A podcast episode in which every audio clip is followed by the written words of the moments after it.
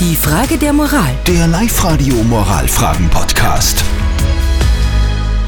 Also wäre ich an der Martina ihrer Stelle, ich wüsste nicht, also wirklich, also, Jetzt reißt die zusammen. na echt, das geht nicht. Na, wirklich, ja, also solche Kabeln. Die Martina hat uns eine Frage der Moral geschrieben. Die Martina hat in ihrer Firma mitbekommen, wie ein Kollege von ihr aus ihrem Schoko-Adventkalender ein Schokoladenstück gestohlen hat. Oh. Mit Betonung auf Oh. hinterlistig gestohlen.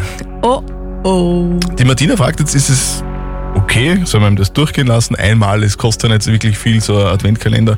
Oder soll ich ihn darauf anreden, weil man einfach niemanden bestiehlt, egal wie hoch der Wert ist. Meine Meinung, Martina, ich stelle ihn zur Rede. Meine Meinung, lass ihm's durchgehen. Okay, bitte. Na wirklich, wegen so einem Sticker Schokolade großzügig sein für Weihnachten. Was sagt ihr dazu? Ihr seid unsere Soko Adventskalender. Wir haben euch abstimmen lassen auf WhatsApp, was ihr dazu sagt. 70% von euch würden den Kollegen laut Abstimmung auf den Schoki-Diebstahl anreden. Zu Recht.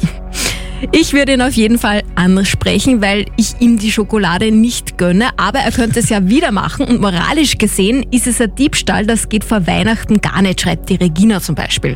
Und der Roland hat einen guten Vorschlag, wie ich finde. Er schreibt, ich würde dem Kollegen auch einen Adventskalender schenken, dann muss er sich nicht mehr an meinem vergreifen. Das schlechte Gewissen, das hat er dann sowieso. Es fängt beim Schokoladenstück an und wer weiß, wo es endet. Vielleicht bei einer Kaffeekapsel.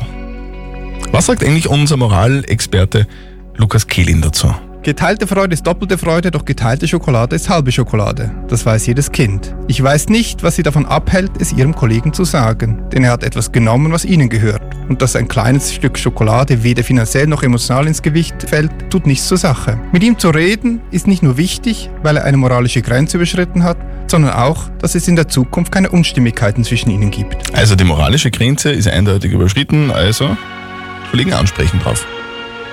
So ist es. Also da ein bisschen Schokolade mitnehmen morgen, Martina. Ich würde ihm ja einen Schoko-Adventkalender schenken, wo keine Schokolade drin ist. Dann merkt er es. Die Frage der Moral. Der Live-Radio Moralfragen-Podcast.